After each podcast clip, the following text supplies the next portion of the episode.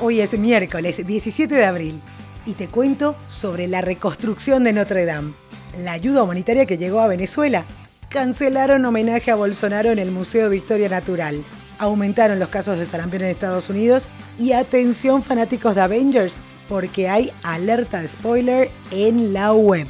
Esto es El Franco Informador, tu mejor opción para estar al día con las noticias, de manera fresca, ágil y divertida, en menos de 10 minutos y sobre la marcha. Soy Soledad Franco. Allá vamos.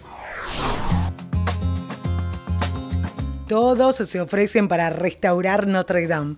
Las famosas rosetas de vitrales y la mayor parte de las reliquias religiosas parecen haber escapado de lo peor del incendio del lunes.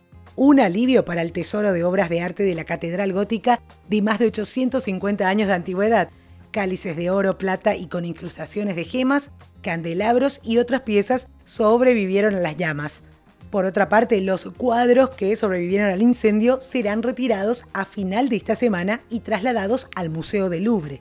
La restauración completa de la catedral durará entre 10 y 15 años, según el jefe del grupo de empresas para la restauración de monumentos históricos, Frédéric Letoffé, en la mañana del martes se comunicó que el incendio fue un accidente, según Valérie Pécresse, presidenta de la región de Ile-de-France en la que se encuentra París. Sigue abierta la investigación. Y mientras tanto, los donantes ya prometieron cientos de millones de euros para la reconstrucción. Al menos 24 toneladas de insumos médicos provenientes de Panamá arribaron a Venezuela como parte del primer cargamento técnico humanitario proveniente de la Federación Internacional de Asociaciones de Cruz Roja y Media Luna Roja. Los insumos fueron recibidos por el ministro de Salud, Carlos Alvarado, quien señaló que los productos médicos serán distribuidos a los ocho hospitales y más de 30 ambulatorios que posee la Cruz Roja en Venezuela. La mitad de los insumos irán al sistema público de salud por mesas de trabajo de la Cruz Roja y del Ministerio de Salud. La ayuda también incluye 14 plantas eléctricas y algunos bidones para el mantenimiento del agua. El pasado 11 de abril, el presidente Nicolás Maduro informó que el gobierno venezolano estaba negociando con el Comité Internacional de la Cruz Roja los parámetros necesarios para recibir ayuda técnica humanitaria en todos los sectores. El Museo de Historia Natural de Estados Unidos en Nueva York anunció que no albergará la cena de gala prevista para el próximo 14 de mayo en la que se iba a homenajear al presidente de Brasil, Jair Bolsonaro, como persona del año.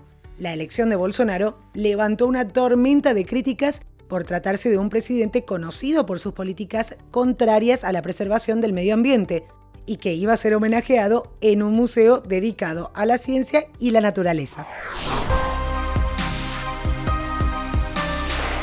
En Estados Unidos se notificaron 90 casos más de sarampión en la última semana, para un total de 555 casos totales en 20 estados. La semana pasada, el alcalde de la ciudad de Nueva York declaró una emergencia de salud pública y exigió que los residentes de Williamsburg y Brooklyn sean vacunados o enfrenten una multa de mil dólares. En todo el mundo ha habido un aumento del 300% en el número de casos con respecto al mismo periodo del año pasado. Los expertos dicen que el movimiento contra la vacunación y la desinformación han alimentado el brote. Cuidado con los spoilers de Avengers Endgame. Hay un clip de Avengers circulando por internet a días del estreno de la película y vas a tener que ir con mucho cuidado si no querés atravesarte ningún spoiler porque contiene momentos importantes del final de la saga.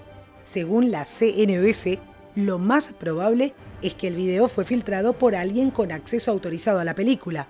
Avengers Endgame se estrena el próximo 26 de abril. Quedan solo 10 días y no digas que no te avisé. El presidente Donald Trump tuiteó que planea dar a Tiger Woods la medalla presidencial de la libertad debido a su gran regreso en los deportes y en la vida. Woods ganó un Masters por primera vez en más de una década. Su carrera se descarriló tras una serie de escándalos y lesiones. Por cierto, la marca Nike se quedó con él a lo largo de los años. La firma de mercadotecnia Apex ahora estima que Nike obtuvo una exposición de aproximadamente 22 millones de dólares gracias a la gran victoria del fin de semana. Lyft está sacando 3.000 bicicletas eléctricas de las calles debido a problemas con los frenos. Motivate, la compañía propiedad de Lyft, está pausando, entre comillas, su servicio de bicicletas eléctricas en Nueva York, San Francisco y Washington y los está reemplazando con bicicletas normales.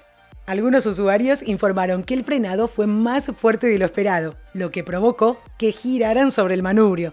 La compañía dice que está trabajando en una solución.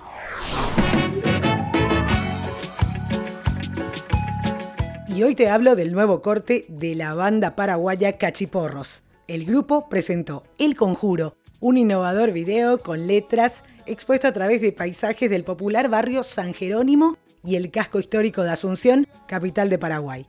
La canción forma parte del último material El Equilibrio, un EP con seis canciones que ya están sonando muy fuerte en México y en gran parte de Latinoamérica. ¿Lo escuchamos?